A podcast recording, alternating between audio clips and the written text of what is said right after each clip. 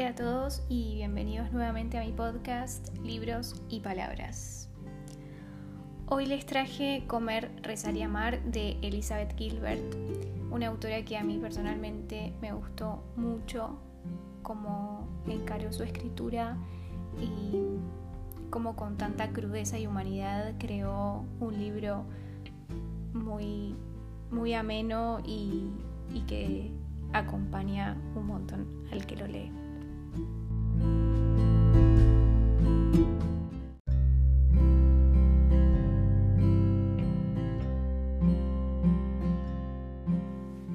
Bueno, elegí este libro porque siento que expresa todo lo que en algún momento sentí.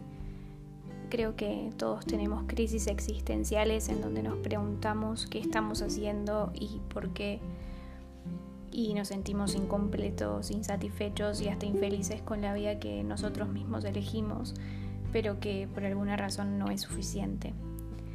Al leer este libro me sentí inspirada, acompañada, Creo que la autora realmente renace de sus cenizas y atraviesa momentos duros para luego descubrir una paz interior envidiable. Pero el mensaje más importante que nos deja el libro es que cualquiera de nosotros puede alcanzar esa paz mental y ese equilibrio entre cuerpo y mente si tan solo se lo propone.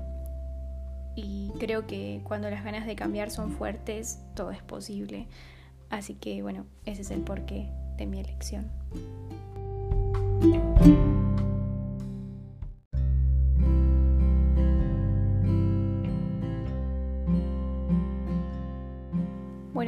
No me quiero despedir todavía sin leerles la introducción de este maravilloso libro.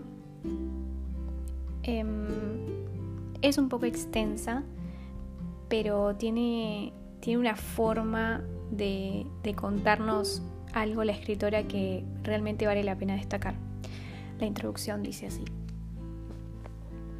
Al viajar por India, sobre todo por lugares sagrados y ashrams, se ve mucha gente con avalorios colgados del cuello. También se ven muchas fotografías antiguas de yonkis desnudos, esqueléticos y aterradores, o a veces incluso yonkis rechonchos, bonachones y radiantes que también llevan a valorios. Estos collares de cuentas se llaman japamalas. En la India, los hindúes y budistas devotos los usan desde hace siglos para mantenerse concentrados. El collar se sostiene en la mano y se toca una cuenta cada vez que se repite un mantra. En la Edad Media, cuando los cruzados llegaron a Oriente durante las Guerras Santas, vieron a los devotos rezar con sus japamalas y, admirados, llevaron la idea a Europa, donde se convirtió en el famoso rosario. Eh, el japamala tradicional tiene 108 avalorios.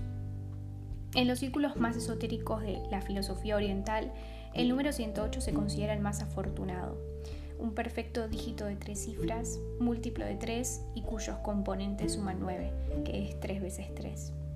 Y 3, por supuesto, es el número que representa el supremo equilibrio. Dado que todo este libro es sobre mi lucha por hallar equilibrio, he decidido estructurarlo como un japamala, dividiendo mi historia en 108 cuentos o avalorios. Este rosario de 108 cuentos se divide a su vez en tres secciones sobre Italia, India e Indonesia, los tres países que visité durante este año. Es decir, hay 36 cuentos en cada sección, cosa que tiene un significado especial para mí, ya que esto lo escribo durante mi trigésimo sexto año.